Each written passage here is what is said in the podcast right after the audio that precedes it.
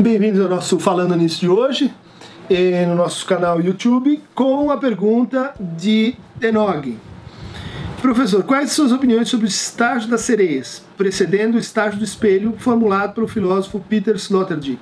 De fato, é uma, uma, uma questão uh, que encontra no, no Sloterdijk uh, uma eh, proposição de reinterpretar a história da modernidade a partir desse, dessa grande alegoria já estudada pelo Adorno e Horkheimer eh, no Dialética do Esclarecimento, né, que é uma passagem da Ilíada em que Ulisses está é, com os seus marinheiros é, e vão passar por uma, por uma ilha onde vão estar as sereias. Então ele pede que os seus marinheiros tampem os ouvidos com cera é, e que o amarrem no mastro para que ele possa então passar e escutar o canto das sereias sem, sem ser atraído por elas e levar, portanto, o navio para, para os rochedos. Né? Um exemplo da, da Metis, né? da astúcia do, do Ulisses, eh, que é capaz de se perder para se reencontrar, que é capaz de, portanto, se conter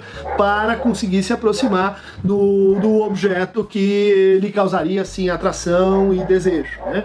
Adorno e Horkheimer usam essa imagem para falar de um aspecto do processo de individualização na modernidade e de como vai tomando força dentro dele a, a, a retórica da, do sacrifício, né? Como o Weber também analisou, né? Essa ideia de que é preciso se sacrificar, se conter, se domesticar, se, eh, se amarrar ao mastro, né? Para não perder o seu o seu sentido na vida, o seu horizonte e ao mesmo tempo, então, divididos que estão, estamos, eh, poder fruir parcialmente essa atração do canto das sereias. Sloterdijk ele reinterpreta esse esse mito, conferindo ele assim um, procurando nele um valor de anterioridade, né? Dizendo, olha, no fundo isso vai estar presente em cada um dos processos de individualização como uma espécie de figura da origem, né? Por que será que quando a gente canta e levar, deixar-se levar pelo, pelo, pelo cantar e pela escuta do cantar, isso, isso tem uma potência destrutiva? Né? É, o complexo de sereia, o estágio da sereia, né? que seria, de alguma forma, anterior à questão da formação do eu, né? da formação do eu, tal como estudada pelo Lacan, como o estágio do espelho.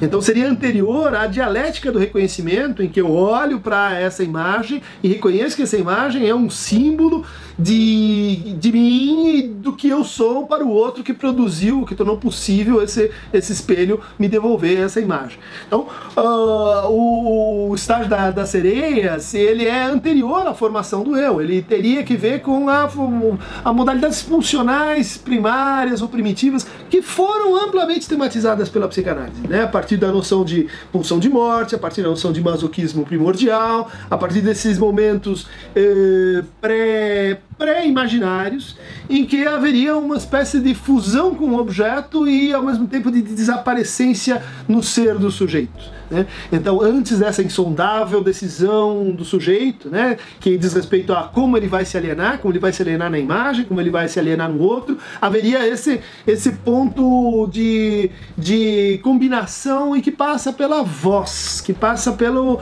pela, por, por características que são, vamos dizer assim, pré-linguísticas ou muito primariamente linguísticas, são prosódicas, que são melódicas, que são tonais, que tem que ver com uma certa acepção de linguagem muito muito uh, primitiva. Né?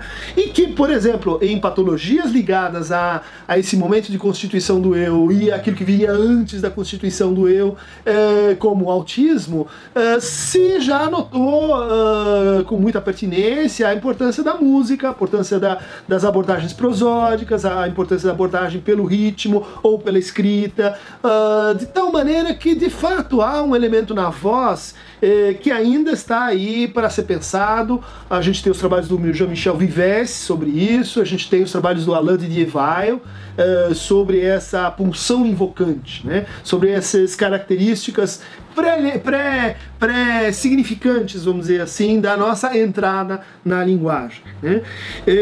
Isso para o Sloterdijk, que é um teórico da modernidade, teria que ver com um momento, vamos dizer assim, pré-alienação, né? pré-individualização, e que teria uma função de, ao ser repensado para nós, poder reter um pouco mais o nosso ódio por aquilo que seria o encantamento da sereia. É, esse ódio que estaria na matriz primordial do nosso gozo em relação ao outro, da nossa violência em relação ao outro, da nossa violência que começa com essa violência do Ulisses com relação a si. Né? Ele, o que ele quer é desmontar esse, esse vínculo sincrético inicial.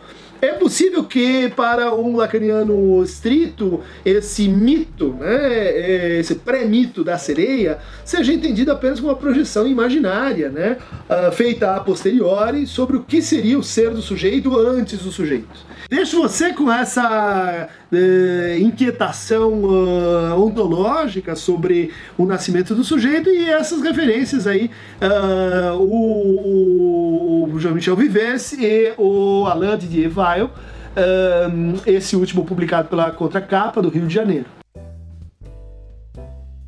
Quem quiser continuar recebendo o canto da sereia do Falando Nisso, basta ligar é, e clicar aqui embaixo no nosso Aqueronta Movebo.